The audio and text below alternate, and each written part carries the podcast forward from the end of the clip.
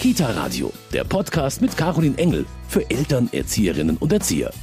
Hallo beim Kita Radio, mein Name ist Caroline Engel. Ich freue mich, dass Sie auch heute wieder bei uns dabei sind. Wir beschäftigen uns heute mit beruflichen Quereinsteigern. Diese Menschen braucht die Kita-Landschaft ganz dringend, gerade auch wegen des großen Personalmangels in vielen Betreuungseinrichtungen. Damit hat sich ja in einer unserer letzten Sendungen bereits meine Kollegin Steffi Schmidt beschäftigt. Und immer deutlicher wird, dass es einfach gelingen muss, mehr Menschen für den Erzieherberuf zu begeistern. Doch die sollte man nicht nur unter jungen Menschen suchen oder unter Schülern.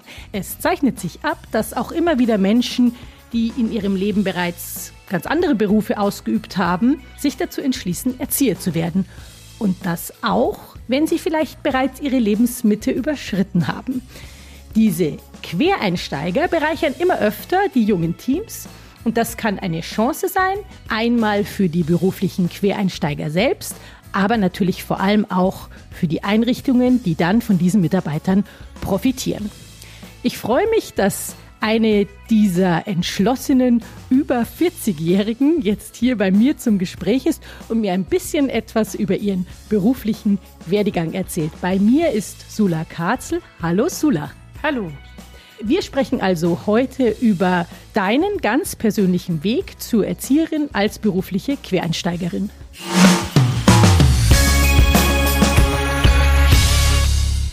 Sula, Erzieherin, war das ein Traumberuf von dir? Ich könnte sagen, dass ich direkt nach Abschluss meiner Schule mir sehr unklar war, ob ich in den sozialen Bereich gehe oder in den kreativ-handwerklichen. Und dann ist es zuerst mal der kreative Bereich geworden. Genau, ich habe eine Schreinerinnenlehre in Niederbayern gemacht beim Kunstschreiner und habe die dann abgeschlossen, habe aber sehr bald gemerkt, dass das ganz klassische Handwerk nicht mein Weg ist und bin dann über den Event- und Messebau ans Theater gekommen als Theaterschreinerin und war damit die erste weibliche Schreinerin am Münchner Volkstheater und habe dann nach zwei Jahren dort in die Requisite gewechselt wo ich sicher, da wird mir niemand widersprechen, auch schon meine emotional-sozial Kompetenz zeigen konnte im Umgang mit Regie, Schauspiel und dergleichen. Aber letztlich kommst du also zunächst mal aus einer ganz, ganz anderen Richtung. Wie lange hast du dann am Theater gearbeitet? Am Theater habe ich 22 Jahre gearbeitet, habe aber schon parallel immer in der Kulturpädagogik gearbeitet. Und das ist so entstanden, dass ich durch eine Freundin wiederum, wie es sich so oft im Leben gibt, gehört habe, dass die Pia Spielkultur, eine der ältesten kulturpädagogischen Vereine Münchens, Theaterpädagogen gesucht haben, die ein theaterpädagogisches Projekt an Mittelschulen machen. Und so bin ich da reingerutscht und war bei denen als äh, Projektleiterin und Betreuerin von Praktikanten tätig. Und so bin ich damals dazugekommen, habe dann auch noch ähm, eine Erlebnispädagogie-Ausbildung in Freiburg gemacht um das zu verfestigen, was aber immer noch keine anerkannte Ausbildung ist. Und bin aber dadurch, und jetzt kommt es, warum ich jetzt überhaupt bei den Erzieherinnen gelandet bin, zu den Naturindianern gekommen. Das ist ein Verein und habe für die zunächst ganz viel in Flüchtlingsarbeit, haben wir naturpädagogische Angebote gemacht und bin dann zu denen vor vier Jahren in eine Festanstellung gegangen. Und die beiden, haben beide denselben Weg wie ich gewählt. Meine Chefin ist aus dem kaufmännischen Bereich, mein Chef hat studiert und die haben auch den Erzieher in Abendschule gemacht und haben mich ermutigt, diese Ausbildung zu machen. Darf ich da jetzt mal fragen, weil du immer sagst, ja, früher und so, wie lange hattest du dann schon gearbeitet, bis du dann gesagt hast, jetzt möchte ich noch Erzieher draufsetzen? Oder ganz platt gefragt, wie alt bist du denn jetzt?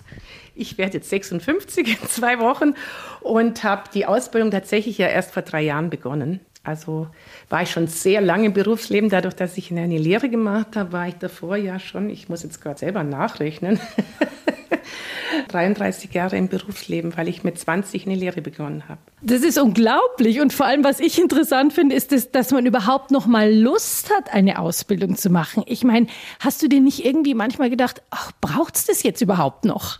Nee, im Gegenteil. Gerade also so in dem kulturpädagogischen Raum entwickelst du ja sehr viel Projektarbeit Und dir fehlt aber oft das fundierte pädagogische Wissen. Das wird da, bleibt da oft zu kurz. Und da hatte ich sogar große Lust, so mein, meine Kreativität und vielleicht auch mein Talent, das ich in der Richtung besitze, und mein Interesse zu fundieren. Und wie gesagt, dank meiner Chefs, die mir das ermöglicht und die mich ermutigt haben, habe ich den Schritt gepackt und ich bin heute sehr dankbar. Wenn wir uns jetzt über die Ausbildung unterhalten, gab es da für dich mehrere Optionen? Es gibt ja doch unterschiedliche Modelle, wie man als Quereinsteigerin den Erzieherberuf erlernen kann. Sagen wir mal so, in meiner Situation gibt es gar nicht so viele Möglichkeiten, weil es erstens berufsbegleitend sein muss. Ich habe den Lehrgang für andere Bewerber gemacht an der Fachakademie für Sozialwesen in Giesing. Und da ist es auch so, dass man mindestens 26 sein muss. Da konnte ich davon ausgehen, dass es auch altersmäßig bisschen an mich rankommt, nur ein bisschen. Und dass es berufsbegleitend funktioniert, sprich, ich kann mein Geld weiter verdienen. Mhm. Es ist zwar schon eine gewisse Herausforderung, weil du hast dreimal die Woche Abendschule und das zu deinem normalen Beruf dazu. Aber es geht allen so in deiner Klasse mhm. und du wurdest von den meisten Lehrern sehr gut unterstützt dabei. Das heißt, die müssen ziemlich komprimiert dir Stoff beibringen, haben natürlich den Vorteil, dass das Leute sind, die eine Berufserfahrung haben, die lernen wollen, die sich bewusst entschieden haben, die viel Engagement und Energie mitbringen, aber es ist trotzdem auch sowohl für Lehrer als für die Klasse eine Herausforderung. Die Motivation ist garantiert da, aber trotzdem, es muss ja die Zeit da sein, um noch äh, Inhalte sich dann zu Hause zu erarbeiten und der Nerv und dann hat man noch Familie. Wie klappt sowas? Also in meiner Klasse, ich kann jetzt nur von meinem Jahrgang sprechen, wir haben alle am Schluss gesagt, für uns war Corona ein Segen, weil sehr viel aus dem Privatbereich weggefallen ist, weil wir am Schluss Online-Schule hatten und so gesehen, glaube ich, bisschen mehr Zeit fürs Lernen geblieben ist. Ich weiß tatsächlich nicht, wie das die anderen schaffen, aber ich weiß, viele haben es geschafft und haben es gut geschafft. Und das Tolle ist, ich hatte auch in meiner Ausbildungsklasse unglaublichen Zusammenhalt. Wir haben uns unterstützt mit Skripten. Wir haben Lerngruppen gebildet. Jeder hat ja so sein Fachgebiet. Da mhm. hat er immer die anderen gecoacht und Neues Lernen hat uns auch alle sehr gut getan. Mhm. Und was, was sind da so für Leute in der Klasse? Wo kommen die denn alle her? Tatsächlich bunt gemischt. Also es gibt ähm, einige, die haben noch mal später, sagen wir mal mit 30 angefangen über den Kinderpflegerweg zu der Erzieherausbildung. Dann gibt's Lehrer, die Lehramt studiert haben, teilweise auch aus anderen Ländern, die bei uns ja nicht anerkannt werden. Ich hatte einen Juristen drin, ich hatte eine Philosophieprofessorin drin aus Weißrussland. Ich hatte eine Frau, die hat ganz neu damit gestartet, die hat nie gearbeitet, die hat vier Kinder großgezogen. Also ganz bunt gemischt. Ich hatte auch drei Männer drin, immerhin. Insgesamt waren wir anfangs 26 und wir haben wirklich davon 23 die Prüfung gemacht. Wenn ich da noch mal ein bisschen nachhaken darf, vom Alter her, das interessiert mich dann einfach. Ich würde sagen, wir waren zwischen 28 und 59. 59? Genau. Das war die älteste in unserer Klasse. Dann gab es ähm, zwei mit 57, mich damals mit 55 und so weiter. Es gab einige mit 40 35 und es gab ein paar um die 30 rum. Genau, so waren wir eine recht bunt gemischte, sowohl von im kulturellen als im Altersschnitt mhm. her. Für mich wirkt es fast spannender, als äh, wenn man jetzt diese Ausbildung auf dem ganz normalen, ich sage jetzt mal frühen Weg gemacht hätte, weil die, die Leute, die du dort getroffen hast und die Atmosphäre war vielleicht wirklich ein bisschen anregender, oder? Ja, du hast ganz viele Lebensmodelle kennengelernt. Erstens mal kamen die Leute von wirklich überall her. Georgien, Griechenland, Frankreich, Südamerika, hatten andere Berufswege, hatten teilweise Familien, Kinder, manche waren alleinstehend. Also es gab wirklich alles. Und so war der Austausch immer sehr bunt auch, weil wir, unser Unterricht wurde sehr oft in Diskussionsform gestaltet. Das liegt wohl an unserem Alter und da war gerade so in Fächern wie Soziologie war ein wahnsinnig toller Austausch aufgrund mhm. dieser Zusammensetzung. Das stelle ich mir unheimlich spannend vor. Äh, wenn man jetzt auf die Inhalte mal so eingeht, gab es Inhalte, die dich besonders überrascht haben? Also wir waren alle überrascht, was Recht für eine große Wichtigkeit hat. Aber es ist natürlich, sobald du dann als Erzieherin arbeitest, musst du dich natürlich mit dem rechtlichen, mit dem Grundgesetzbuch, mit dem Sozialgesetzbuch auch gut auskennen. Mhm. Aber das war mir tatsächlich nicht bewusst. Das andere hat mich jetzt nicht so überrascht. Es war eher eine Bereicherung. Wir hatten eine ganz tolle Lehrerin in Pädagogik und Psychologie und in Soziologie. Das habe ich vorhin schon erwähnt. Das war sowas, was dir auch viel den Background erklärt, wie wichtig es zum Beispiel ist, bei jedem Menschen, jedem Kind in den Hintergrund zu schauen. Wo kommt's her? Was ist sein Umfeld? Das ist sowas, dass man das so ganzheitlich lernt, fand ich toll und vielleicht auch dann in unserem Alter noch mal ein bisschen interessanter, weil man vielleicht auch schon ein bisschen mehr erlebt hat. Das stimmt, weil unsere Abschlussprüfung ging tatsächlich über die Familie und die Pädagogik der Deutschen nach dem Nationalsozialismus. Und sagen wir mal so, aufgrund meines Alters konnte ich zumindest in den 60er, 70er Jahren durch Selbsterleben meiner Mutter wissen, um was es mit dem Frauenbild und mit der Familiengesellschaft ging. Und das war zum Beispiel eins der Dinge, das konnte ich Film vermitteln. Also, mhm. und sowas war spannend. Spannend für dich, aber natürlich dann vielleicht auch für die Kollegen, die ein bisschen jünger waren, äh, jemanden in der Klasse zu haben, der da einfach nochmal ein ganz, ganz anderes Wissen mitbringt auch. Kurz so zur Dauer, wie lang ging das dann? Genau, das ist das erste Jahr, das ist dieser schulische Teil. In diesem Zeit muss man auch noch eine Arbeit schreiben und ähm, Schluss 14 Prüfungen. Das ist knackig hintereinander, zack.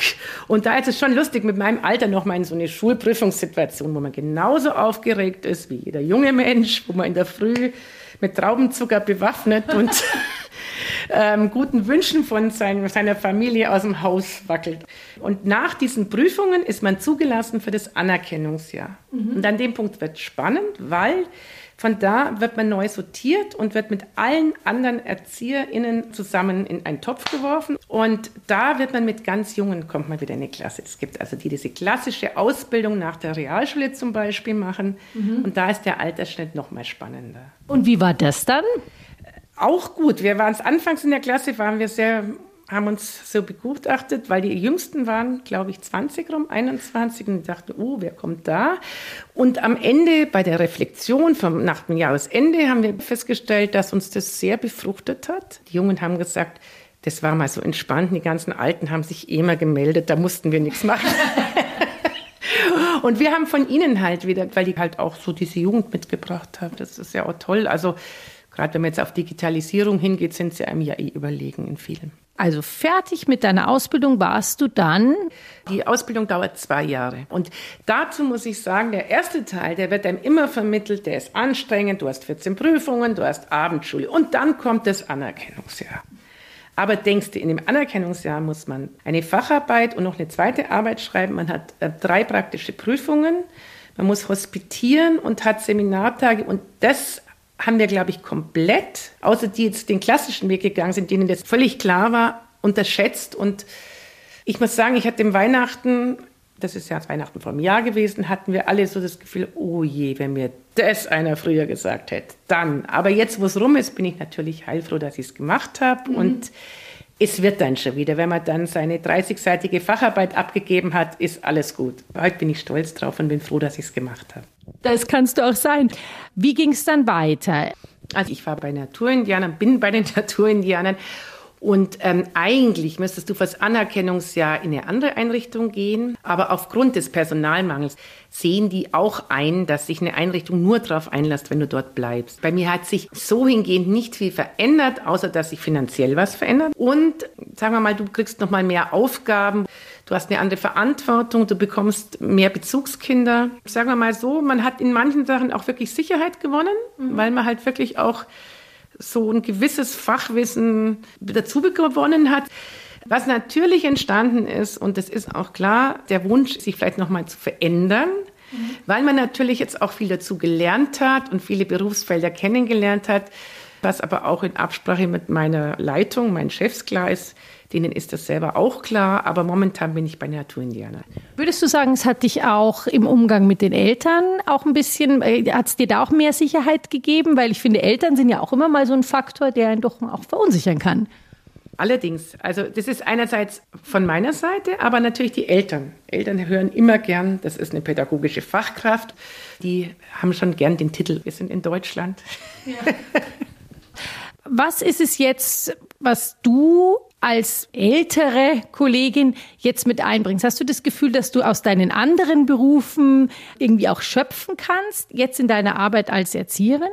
Allerdings, also einerseits bin ich selber Mutter. Das ist das Erste, wo ich das Gefühl habe, dass ErzieherInnen, die Mütter oder Väter sind, einfach ein anderes Verständnis für Eltern aufbringen und auch für Kinder manchmal, weil mhm. sie auch die andere Seite kennengelernt haben. Zweitens kann ich durch Theaterarbeit und durch meine kulturpädagogische bringe ich sehr viel Erfahrung mit ein und sehr viel Input, wie bringe ich so ein Angebot, wie bereite ich das ganz schnell und ganz flix vor, welche Materialien, was ist erprobt, was ist altersgemäß. Eine Frage, die vielleicht auch ein bisschen äh, schwierig ist. Ich kenne durchaus auch im eigenen Bekanntenkreis Erzieherinnen, die lang als Erzieherin gearbeitet haben und dann frühzeitig aufgehört haben, weil ihnen auch die psychische und auch oftmals die körperliche Belastung äh, zu hoch geworden ist. Hast du auch manchmal das Gefühl, oh, ich könnte an meine Grenzen kommen oder ja, schaffe ich das? Also durchaus. Da muss man, das muss man ein bisschen aufteilen. Das erste ist, mit der psychischen Belastung bin ich klar im Vorteil, dass ich es nicht ein Leben lang mache. Und ich würde vielen Leuten empfehlen, die im sozialen Bereich tätig sind, man muss den Mut haben, das nicht das ganze Leben zu machen. Also entweder startet man und wechselt dann in den kreativen oder egal ja. welchen Bereich oder umgekehrt. Weil ich merke, dass all die Kolleginnen, die Quereinsteiger sind und sprich mit Mitte 30, 40, Mitte 40 angefangen, da ist einfach noch mehr Geduld da und mhm. noch mehr Toleranz da, weil man nicht ein Leben lang verschlissen wurde, weiß yeah. das heißt. und das mit der körperlichen Sache merke ich sehr stark. Also ich merke das, dass ich dann schon manchmal sehr müde bin und ich brauche mehr Erholungsphasen. Ich finde, es ist zumindest sehr ehrlich, das zu sagen. Trotz aller körperlicher Belastungen habe ich das Gefühl, dass du doch jetzt vielleicht in einem deiner Traumberufe angelangt bist. Und wenn dich wer fragen würde, ob er diesen Weg gehen soll, diesen, diese Entscheidung treffen soll, nochmal in den Erzieherberuf einzusteigen, was würdest du ihm raten? Auf alle Fälle. Also ich bin sehr glücklich damit und es passt jetzt gerade in meine Lebensphase sehr gut rein, sowohl von meinem Alter. Ich finde zum Beispiel auch einen ganz springenden Punkt, dass ich selber schon, als ich in den Bereich gewechselt habe, schon ältere Kinder hatte, weil ich kenne das von Kolleginnen, die sehr junge Kinder haben und dann noch einen ganzen Tag jetzt zum Beispiel im Kindergarten arbeiten. Das ist eine unglaubliche Doppelbelastung. Und darum finde ich es eigentlich jedem zu empfehlen, wenn er da Interesse hat und Spaß an Arbeit mit Kindern, mit Menschen, mit Eltern, dass er ruhig den Mut haben soll, diese Ausbildung zu machen. Sula, vielen Dank für das Gespräch. Gerne. Danke für die Unterhaltung. Kita Radio. Medientipp.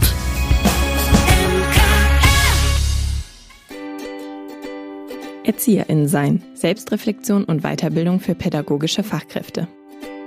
Menschen, die sich der Betreuung, Ausbildung und Erziehung von Kindern widmen, entscheiden sich aus Überzeugung für den Arbeitsplatz Kita. Dieses Kartenset hilft, den Überblick über die vielfältigen Tätigkeitsbereiche zu bewahren und die Herausforderungen des Berufs zu meistern. Auf 45 Karten werden alle Fragen zu wichtigen Themen wie Berufsbild, Teamarbeit oder Qualitätsentwicklung im Arbeitsfeld Kita bearbeitet. In einem ausführlichen Begleitheft wird unter anderem der Umgang mit dem dazugehörigen Online-Kartenset vorgestellt. Darin finden sich Videotutorials und Experteninterviews, Arbeitsmaterial und Vorlagen zum Download. Das Kartenset ErzieherInnen sein, das sich besonders auch für die Teamarbeit und Weiterbildung eignet, kostet 22 Euro und ist im Don Bosco Verlag erschienen. Berufliche Quereinsteiger das war heute unser Thema hier beim Kita-Radio. Ich freue mich, dass Sula Karzel uns so einen persönlichen Einblick geben konnte in ihren Weg hin zur Erzieherin. Und ich denke, diese Geschichte kann auch vielleicht anderen Menschen Mut machen, die vor der Entscheidung stehen, soll ich mir noch zutrauen, in den Erzieherberuf einzusteigen. Also ich denke, wir haben erfahren, dass es sich auf alle Fälle lohnen kann und dass es ein Beruf ist, wo sich wirklich Menschen jeden Alters auch einbringen können. Vielen Dank fürs Zuhören. Tschüss und bis zum nächsten Mal. Ihre Caroline Engel. Kita Radio, ein Podcast vom katholischen Medienhaus St. Michaelsbund, produziert vom Münchner Kirchenradio.